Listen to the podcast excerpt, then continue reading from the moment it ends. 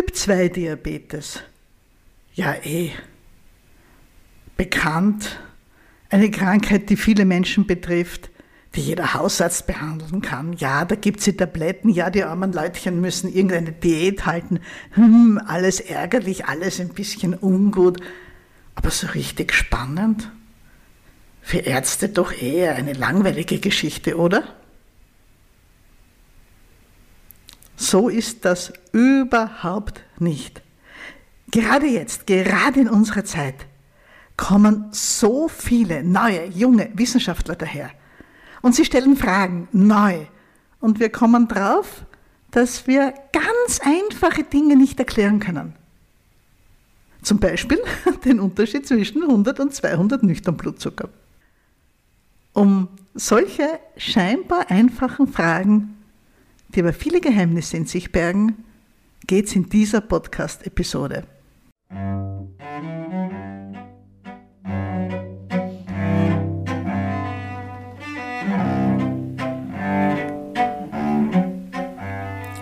Hallo, ich bin Dr. Susanne Busanik, Ärztin für Allgemeinmedizin und die Zuckertante. Und die, die schon länger mir zuhören oder mich lesen, die haben mich sicher schon schwärmen gehört von dieser riesengroßen Aufbruchszeit. Ende der 70er, aber vor allem dann Anfang der 80er Jahre des letzten Jahrhunderts, wie die kleinen Messgeräte gekommen sind, wie wir Zuckerwerte das erste Mal beobachten konnten, wie die neuen Tabletten, die neuen Insuline gekommen sind, völlig neue Strategien, Diabetes zu behandeln, viel, viel mehr Verständnis. Darüber rede ich gerne und oft, weil es für mich schöne Erinnerungen sind an eine unendlich spannende Zeit, wo so viel Neues in unseren Köpfen passiert ist und uns Welten aufgegangen sind, wie man Menschen mit Typ-2-Diabetes helfen kann. Und jetzt, 30 Jahre später, 40 Jahre später, sehen wir ja, dass die Häufigkeit der ganz schweren Spätschäden massivst zurückgegangen ist. Und irgendwie hat der Diabetes so einen Nimbus bekommen in den letzten Jahren von, naja, Typ-2-Diabetes eh schon alles bekannt. Wenn ich als Zuckertante von Erlebnissen von vor 30 Jahren schwärme, und da war ich schon fertige Ärztin in der Diabetesambulanz in Leinz, dann können Sie sich ungefähr vorstellen, wie alt ich schon bin. Ich bin eigentlich schon im Pensionsalter und das gibt mir die riesengroße Chance, genau das tun zu können, lesen zu können, studieren zu können, was mich interessiert und fasziniert. Und da stolpere ich jetzt gerade über Dinge, die mich schwerstens beeindrucken und ein paar davon möchte ich mit Ihnen teilen. Denn da kommt eine ganz neue, junge Generation an Forschern heran. Junge Leute, die alles in Frage stellen, die nichts als gegeben hinnehmen, was für uns alle anscheinend so selbstverständlich ist. Und die rollen das Feld auf. Und die beginnen ganz von vorn.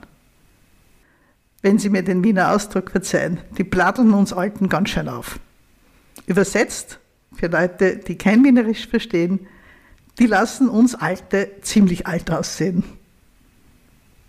Ich bewundere diese Leute, denn es ist nicht einfach, ein fertiges Gedankengebäude komplett in Frage zu stellen. So zu tun, als ob es das alles nicht gäbe und neu beginnen zu denken und zu forschen. Es erscheinen immer mehr spannende, grundlegende Arbeiten, allerdings natürlich alles auf Englisch, verstreut in den wissenschaftlichen Journalen und wirklich für Nichtärzte oder für Leute, die Studien nicht gewohnt sind, eher schwer zugänglich. Aber es gibt auch immer mehr Ärzte aus dieser Generation, die ein Händchen dafür haben, Wissen so darzustellen, dass man es verstehen kann. Oft muss man sich ganz schön anstrengen dafür, als Nichtmediziner, aber prinzipiell verständlich ist davon einige schon. Und wenn Sie so etwas interessiert und wenn Sie fließend Englisch sprechen, zuhören, lesen, ist zum Beispiel eine Anlaufstelle die hervorragenden Vorlesungen von Dr. Attia in den Vereinigten Staaten zum Thema Insulinresistenz. Ich verlinke Ihnen den. Ich bin noch nicht so weit, dass ich Ihnen jetzt einen kompletten Überblick geben könnte über alles, was sich da gerade ändert. Aber ich lade Sie als erstes ein zu einem Gedankenexperiment. Einfach zum Mitdenken. Und Sie werden nachher wahrscheinlich genauso verblüfft sein wie ich. Und zwar geht es um nüchtern Blutzucker. Um einen nüchtern Blutzucker von 100 Milligramm Prozent und um einen nüchtern Blutzucker von 200 Milligramm Prozent. Wenn Sie irgendwas von Diabetes verstehen, dann werden Sie wissen, dass 200 bei ist. 200 ist nicht gut. 200 ist zu hoch. 200 nüchtern Zucker ist ganz eindeutig Diabetes. 200 nüchtern Zucker sollte man nicht haben, weil er schädigt die Blutgefäße und so weiter und so fort. Das stimmt auch alles. Das stelle ich in keiner Weise in Frage. Aber es ist nicht die ganze Geschichte. 100 Blutzucker dagegen, naja, vielleicht nicht ganz ideal. Wir wissen heute, dass Menschen, die ganz, ganz gesund sind, Zuckerwerte unter 90 haben nüchtern. Aber 100, okay, ist leicht erhöht, aber läuft noch unter gesund oder maximal unter leicht erhöhtes Diabetesrisiko. Ich nehme auch die beiden Zahlen nur her, weil wir nämlich jetzt gleich ein bisschen rechnen werden. Und da das ein Podcast ist und ich Ihnen nichts auf der Tafel vorrechnen kann, habe ich die Werte 100 und 200 genommen und ich bitte Sie jetzt einmal kurz zu vergessen, dass 100 schon nicht mehr ganz normal ist. Wissenschaftlich korrekter wäre es, die ganze Rechnung mit 85 oder 90 Blutzucker aufzustellen, aber da wird das Rechnen so viel schwieriger und das tue ich uns allen jetzt nicht an. Also, die Geschichte geht so. Lehnen Sie sich zurück, gerade wenn Sie glauben, Sie wissen recht viel über Diabetes und Sie kennen sich gut aus. Lehnen Sie sich zurück und hören Sie einmal zu. Nehmen wir an, wir haben zwei gleich alte Männer, den Peter und den Paul. Die beiden sitzen nebeneinander im Büro, machen dieselbe Arbeit und sind auch ungefähr gleich schwer. Sie gehen mit ihren Familien ganz gerne ein bisschen wandern am Wochenende. Sie nehmen sich immer wieder beide vor, mit dem Rad in die Arbeit zu fahren. Manchmal mehr, manchmal weniger. Stellen Sie sich zwei durchschnittliche Typen vor, wie alt lassen wir sie sein? Sagen wir mal, sie sind 55 und sie sind jetzt nicht gärtenschlank, aber sie sind auch nicht dick. Sie haben vielleicht so um die 75, 80 Kilo, also ein ganz ein kleines Bäuchlein, normal groß, Haar, das schon ein bisschen schütter wird. Einfach zwei nette Typen. Und der Peter, der hat einen völlig gesunden Stoffwechsel. Der erfreut sich blendender Gesundheit. Der Paul leider nicht. Der Paul hat einen Stoffwechsel, der schwer gestört ist. Er hat einen Stoffwechsel im Bereich des Diabetes, des Typ-2-Diabetes. Beide nehmen keinerlei Medikamente. Warum nimmt der Paul keine Medikamente, wo er doch Diabetiker ist? Stellen Sie sich zum Beispiel vor, er hätte die Diagnose noch nicht bekommen, er wüsste es noch nicht. Für unser Gedankenexperiment bleiben wir dabei, die beiden sind vergleichbar, der Peter und der Paul. Sie nehmen keinerlei Medikamente, sie haben beide noch keine schweren Krankheiten, keinen massiv erhöhten Blutdruck, keine widerlichen Cholesterinwerte, gar nichts. Einfach zwei nette Typen und die beiden gehen eines schönen Abends miteinander in die Pizzeria. So. Und dort essen sie beide genau dasselbe. Und wir erinnern uns, der Peter ist der Typ mit dem völlig gesunden Stoffwechsel. Vor allem mit dem gesunden Zuckerstoffwechsel. Der Paul ist der mit dem Diabetesstoffwechsel.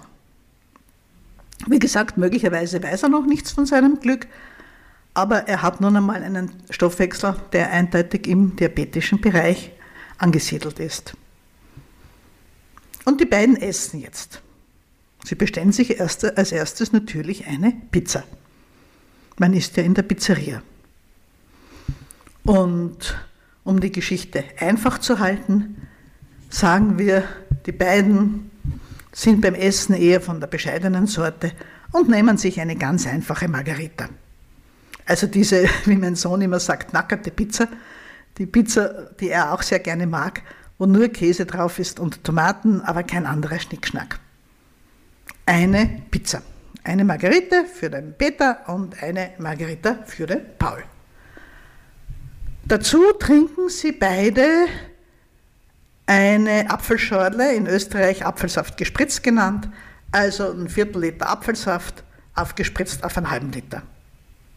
Ich lasse Sie jetzt bewusst kein Bier trinken, weil ich jetzt nicht die ganze Alkoholdiskussion in die Geschichte reinholen möchte. Also Sie bestellen sich beide eine Pizza und trinken dazu Ihre Apfelschorle, Ihren gespritzten Apfelsaft und nachher als Dessert gönnen Sie sich jeder ein schönes Stück Tiramisu und dazu einen Espresso. Nach diesem Abend gehen beide nach Hause, schlafen nicht so besonders gut, mit der ganzen Pizza im Bauch. Sie kennen das wahrscheinlich, dann schlaft man meistens nicht so gut.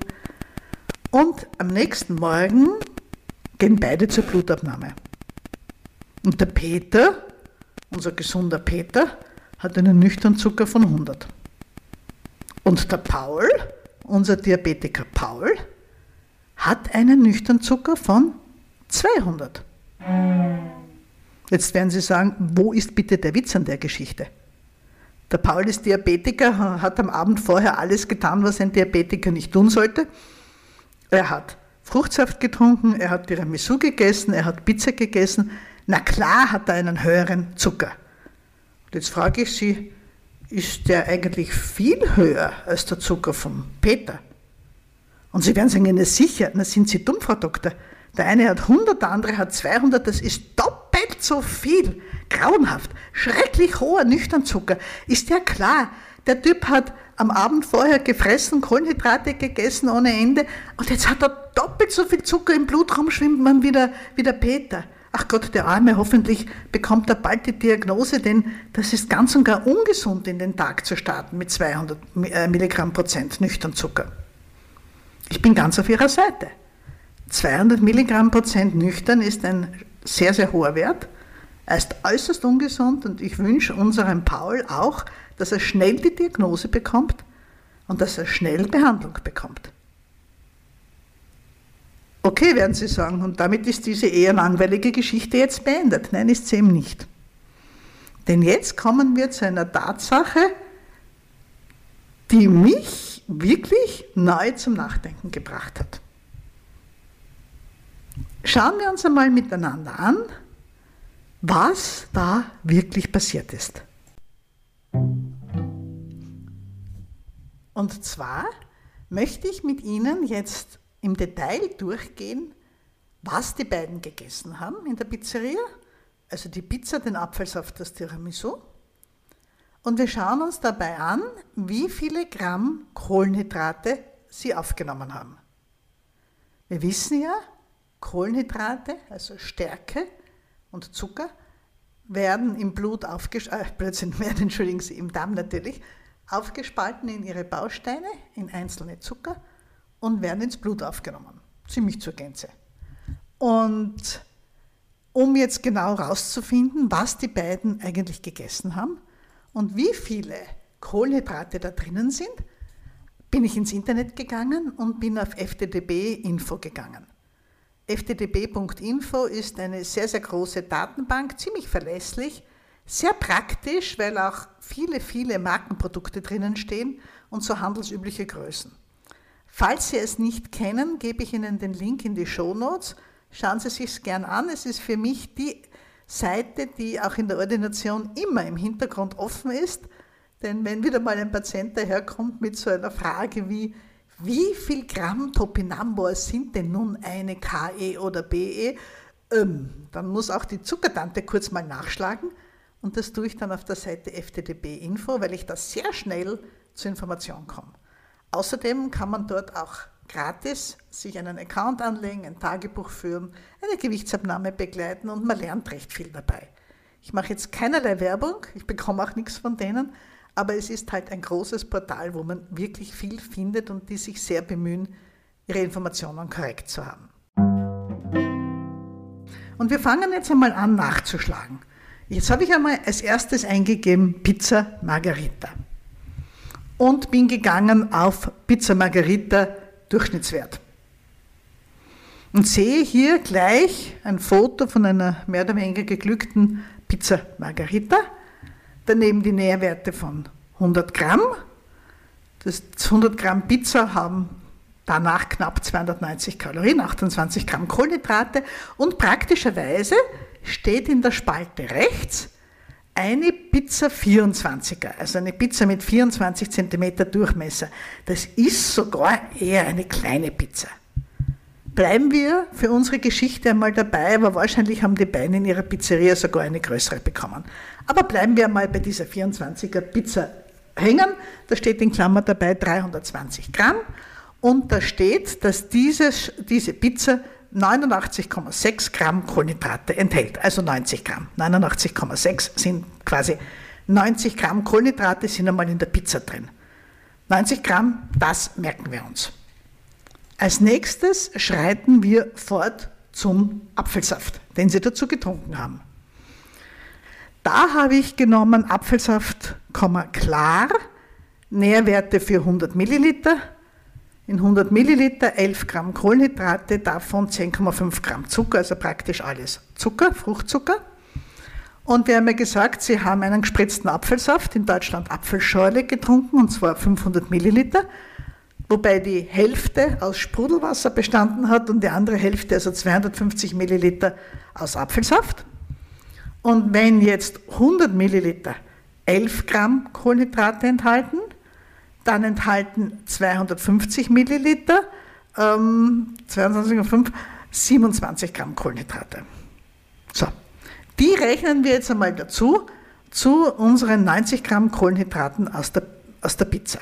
Also 90 Gramm Kohlenhydrate waren in der Pizza drin, 27 Gramm Kohlenhydrate waren im Apfelsaft drinnen, wir sind bei 117 Gramm Kohlenhydrate. Und jetzt noch das Tiramisu. Bei Tiramisu bin ich auf Tiramisu Klammer selbst gemacht gegangen. Es geht ja wirklich jetzt nur um diese Geschichte. Und da steht, dass 100 Gramm 300 Kalorien enthalten. Lustig, ne? Auch 300 Kalorien. Und davon sind 20 Gramm Zucker. Und daneben steht, dass eine Portion 125 Gramm hätte. Also das glaube ich Ihnen nicht. Es ist auch das Foto ein Tiramisuchen. So ein Mini-Tiramisu wird man in einer vernünftigen Pizzeria sicherlich nicht bekommen. Ich gehe mal davon aus, dass die beiden eine Tiramisu-Portion von 200 Gramm bekommen haben.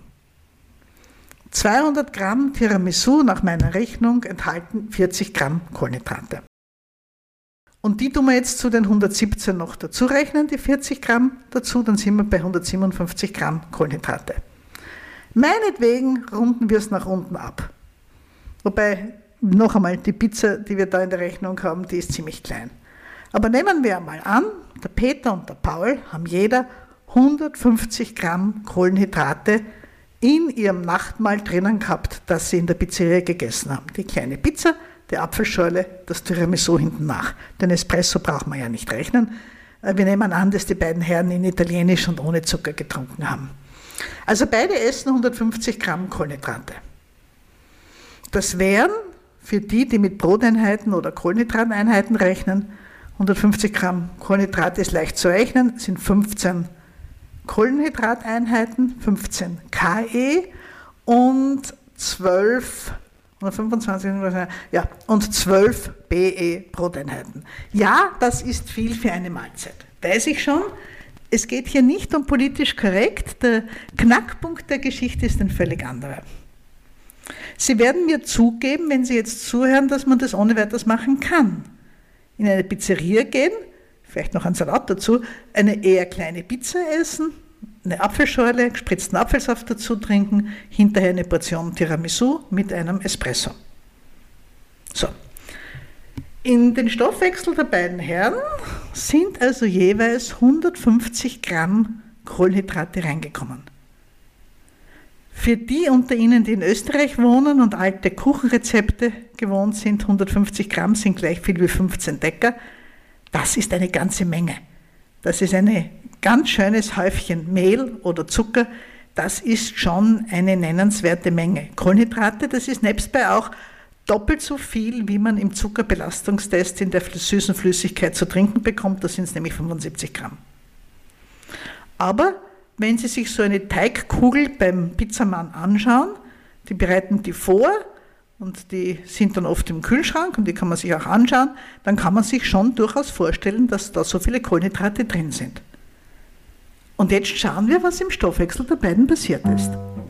Der Peter hat am nächsten Tag ziemlich brave 100 Milligramm Prozent Blutzucker, der Paul hat 200. Und beide haben vorher 150 Gramm Kohlenhydrate gegessen, die ja ihr System verarbeiten musste. Bei beiden sind in den ersten Stunden der Nacht 150 Gramm Kohlenhydrate aus dem Darm ins Blut geschwommen. Nicht alle auf einmal, weil die Pizza ja relativ langsam ins Blut geht, Tiramisu und Apfelsaft dafür schnell. Aber angenommen, Sie haben um 20 Uhr sich getroffen, dann war es so bis 1 Uhr, 2 Uhr in der Nacht sind bei beiden 150 Gramm Kohlenhydrate, also Zucker letzten Endes, Zuckermoleküle, aus dem Darm ins Blut hin, äh, rübergegangen. Und ihr Körper musste damit was anfangen. Und ihr Körper musste diesen Zucker wegverarbeiten, weil der Körper ja immer bestrebt ist, möglichst normale Blutzuckerwerte aufrechtzuerhalten und den Zucker jetzt entweder irgendwo zu speichern oder mit Hilfe des Insulins in die Zellen, bevorzugt in die Muskelzellen, hineinzudrücken. Und jetzt hat der gesunde Peter 100 Milligramm Prozent Zucker im Blut rumschwimmen am nächsten Morgen. Und jetzt möchte ich mir mit Ihnen anschauen, wie viel Gramm Zucker hat er da denn im ganzen Blut rumschwimmen? Wir wissen ja, dass ein Mensch ungefähr 5 Liter Blut hat. Wie viel Gramm Zucker schwimmen beim gesunden Peter im Blut herum? Das kann man ganz einfach ausrechnen. Er hat 100 Milligramm pro Deziliter. Ein, oder Milligramm Prozent, das ist dasselbe. Ein Deziliter ist ein Zehntel Liter. Ja? Und Milligramm sind Tausendstel Gramm. Also, beim Peter schwimmt in einem Zehntel Liter, knappes Achtel, 100 Milligramm Zucker herum. Wie rechne ich jetzt um von Zehntel Liter auf Liter? Na, ich multipliziere mit 10. 10 Zehntelliter sind ein Liter. Ne? Stellen Sie sich Ihren Weinglas vor, das 8-Liter-Glas. Wir machen es nicht ganz voll, da sind 100 Milliliter drin. Wenn Sie 10 mal 100 Milliliter in einen Topf schütten, dann haben Sie insgesamt einen Liter. Klar? 10 Deziliter ist gleich ein Liter. Darauf einigen wir uns jetzt einmal. Und der Peter hat eben 100 Milligramm in einem Zehntel Liter. In 10 Zehntel Liter hat er 10 mal 100 Milligramm und 10 mal 100 ist nun einmal 1000. In 10 Deziliter ist gleich ein Liter, hat der gesunde Peter herumschwimmen 1000 Milligramm Zucker. Ein Milligramm ist ein Tausendstel Gramm, 1000 Milligramm sind ein Gramm. Also 100 Milligramm pro Deziliter, 100 Milligramm Prozent vom Beta bedeutet so viel wie ein Gramm Zucker in einem Liter Blut. Jetzt hat der Beta aber nicht ein Liter Blut im Körper, sondern fünf. Ganz einfach. Wenn im Blut vom Peter in einem Liter ein Gramm Zucker rumschwimmt, dann schwimmen natürlich in 5 Liter Blut 5 Gramm Zucker rum. Das heißt, der Peter hat am Abend davor sich gut unterhalten beim Pizzamann in der Pizzeria, hat 150 Gramm Kohlenhydrate gegessen und jetzt in der Früh, wenn wir seinen Blutzucker messen, schwimmt im ganzen Blut von den 150 Gramm Zucker, die er da gegessen hat, oder Kohlenhydrate, die zu Zucker umgewandelt wurden, von den 150 Gramm, die ins Blut aufgenommen wurden, schwimmen noch 5 Gramm in seinem Blut herum. Und wir lehnen uns zurück und sagen, ja, okay, Peter, praktisch normaler Blutzucker. Der Paul, der Paul hat 200 Milligramm Prozent. Was heißt denn das? Dieselbe Rechnung. In einem Zehntel Liter Blut hat er 200 Milligramm in 10 mal ein Zehntel Liter, also 10 Zehntel Liter ist gleich ein Liter, hat er das Zehnfache, also 2000 Milligramm, also 2 Gramm. Und in 5 Liter Blut hat der Paul daher 2 mal 5 gleich 10 Gramm Zucker rumschwimmen. Unser armer Paul, den wir Diabetiker nennen, hat zusammen mit seinem Freund Peter am Abend davor 150 Gramm Kohlenhydrate gegessen, die ins Blut marschiert sind, und hat jetzt 20 Gramm Kohlenhydrate, äh, plötzlich 10 Gramm Kohlenhydrate im Blut rumschwimmen. Kommen wir schon durcheinander. Er hat 10 Gramm Kohlenhydrate in seinem 5 Liter Blut rumschwimmen und der Peter, der gesunde Peter, hat 5 Gramm Zucker im Blut rumschwimmen. 5 Gramm Zucker im gesunden, 10 Gramm Zucker in dem Menschen, den wir eindeutig Diabetiker nennen. Fällt dir noch was auf? Der Unterschied ist minimal. Der Stoffwechsel, auch vom Paul, den wir als relativ schwer krank empfinden mit seinen 200 nüchtern Zucker, auch der hat von den 150 Gramm Kohlenhydrate, die aus seinem Bauch ins Blut gewandert sind, so viel wegverarbeiten können, dass er am nächsten Morgen nur um 5 Gramm mehr Zucker im Blut hat als der Peter. Der Peter hat 100 Milligramm Prozent, das entspricht 5 Gramm Zucker in 5 Liter Blut und der Paul hat 200 Milligramm Prozent, das entspricht 10 Gramm Zucker in 5 Liter Blut. Und das relativiert doch so einiges. Der eine hat 5 Gramm Zucker im Blut rumschwimmen, der andere 10. Den einen nennen wir gesund, den anderen nennen wir schlecht eingestellten, sehr kranken Diabetiker. 5 Gramm Zucker im Blut, im ganzen Körperkreislauf oder 10 Gramm. Und da liegen Welten dazwischen, was die Gesundheit betrifft. Und darüber denken Sie jetzt mit mir bitte einmal kurz nach.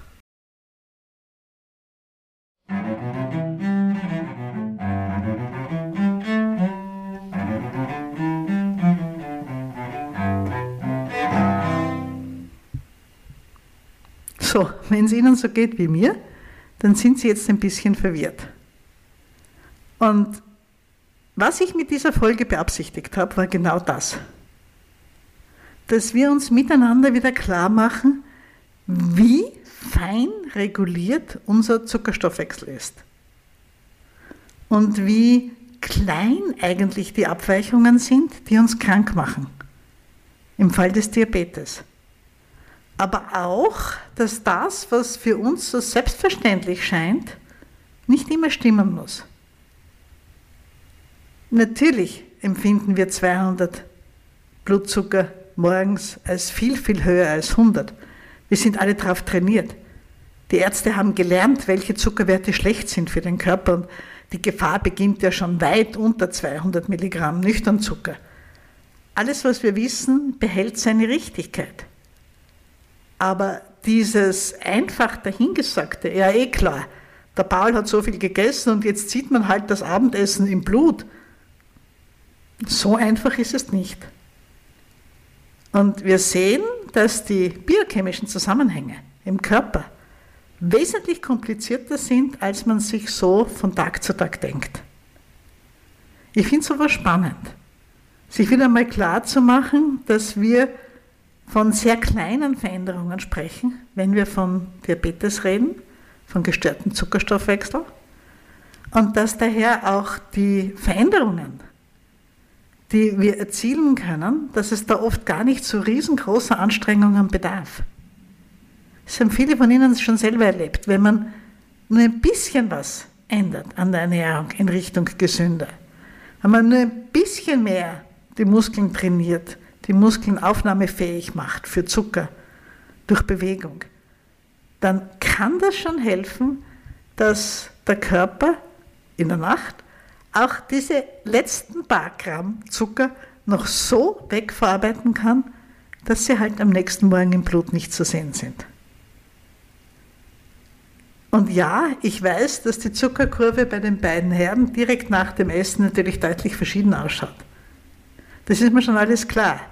Nur was ich wollte mit diesem Beitrag war eben, Ihnen zu zeigen, dass das Wissen darüber, wie jetzt der Glukosetransport in die Zelle funktioniert, was da passiert, wenn das Insulin andockt und phosphoryliert wird, was da passiert, wenn es ebenfalls einen Phosphorylierungsprozess innerhalb der Zelle auslöst, wie dann der Glut-4-Transporter der zur Zellwand dieses, dieses Röhrchen geschoben wird und der Zucker dann die Zellwand passieren kann und in die Zelle rein kann, was sich da in den Mitochondrien dabei abspielt, was sich im ganzen Zellstoffwechsel abspielt, dass das alles halt viel, viel komplizierter ist, als wir uns das im Alltag alles so vorstellen.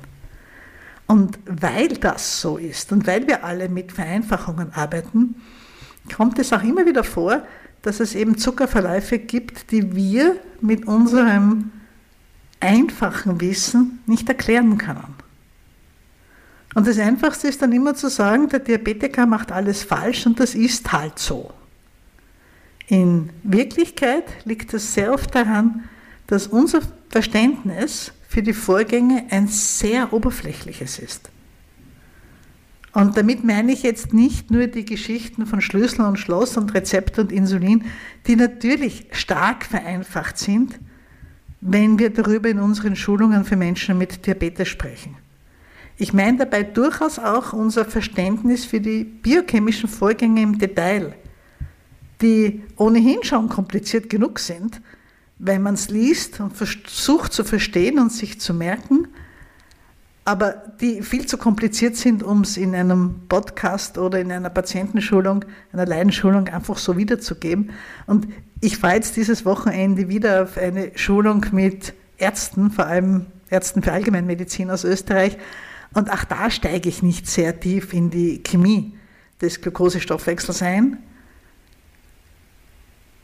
aber selbst wenn man sich da gut auskennt, und da gibt es Leute, die kennen sich viel, viel, viel besser aus als ich, ich kratze da immer nur an der Oberfläche, dann merkt man, dass mit all diesem Detailwissen oft so einfache Dinge nicht erklärbar sind. Wie zum Beispiel, da ist ein Diabetiker und ein gesunder Mann und obwohl der Zuckerstoffwechsel des einen schwer gestört ist, hat er summa summarum im Blut am nächsten Tag ganze 5 Gramm Zucker mehr als der gesunde Kollege.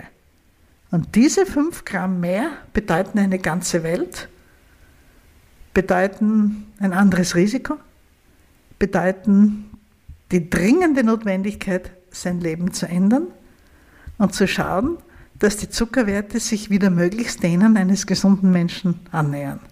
So, das war jetzt einmal eine Folge, die an einem klitzekleinen, ganz, ganz einfachen Beispiel Ihnen zeigen sollte, wie kompliziert es eigentlich ist.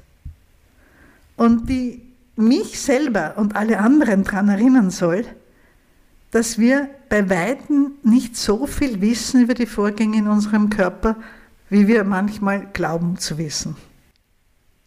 Das bedeutet, dass es spannend ist und bleibt. Es gibt viele, viele solcher Fragen, wo man sich eigentlich darüber wundert, dass man noch nie darüber im Detail nachgedacht hat. Und genau das ist etwas, was das Nachdenken über das Leben als Menschen auf dieser Erde und was dabei alles passiert, so unglaublich interessant und spannend macht. Gerade in den letzten Wochen ist für mich die Wissenschaft des Diabetes noch einmal neu so spannend geworden, so fremd teilweise auch und so faszinierend, dass ich mich sehr, sehr darauf freue, da tiefer einzutauchen, mich einzulesen und hin und wieder auch Ihnen ein bisschen was davon zu erzählen. Und wenn Sie da dranbleiben möchten, dann freue ich mich natürlich, wenn Sie bei mir im Podcast zuhören und wenn Sie ganz einfache Informationen möchten oder weitergeben möchten für jemanden, der vielleicht noch nicht lang die Diagnose hat, dann herzliche Einladung unsere drei grundlegenden Webinare zum Thema Typ-2-Diabetes, die vor allem für alle Anfänger gedacht sind, einfach als Geschenk, kostenlos. Die gibt es das erste Mal jetzt in der Osterwoche als kleine Webinarreihe bei der Zuckertante. Ich lade Sie ganz herzlich dazu ein.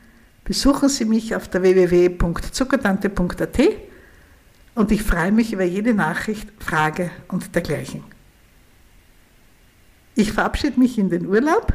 Ich fahre am Sonntag, gleich nachdem ich das Wochenendseminar gehalten habe, noch am Nachmittag runter nach Venedig in die Lagune und werde auf einem kleinen Inselchen die nächste Woche verbringen, die Woche vor der Osterwoche.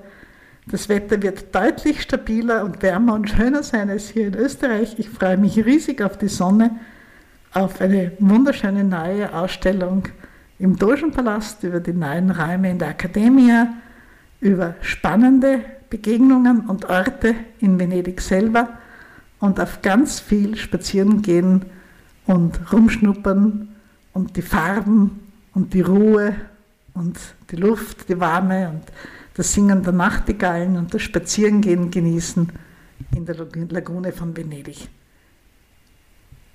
Wir hören uns trotzdem wieder in einer Woche mit einem neuen Thema zum Thema Diabetes und ich verabschiede mich bis nach meinem Urlaub mit dem alten Gruß der Zuckertante. Die Zuckertante grüßt und wünscht allzeit gute Werte.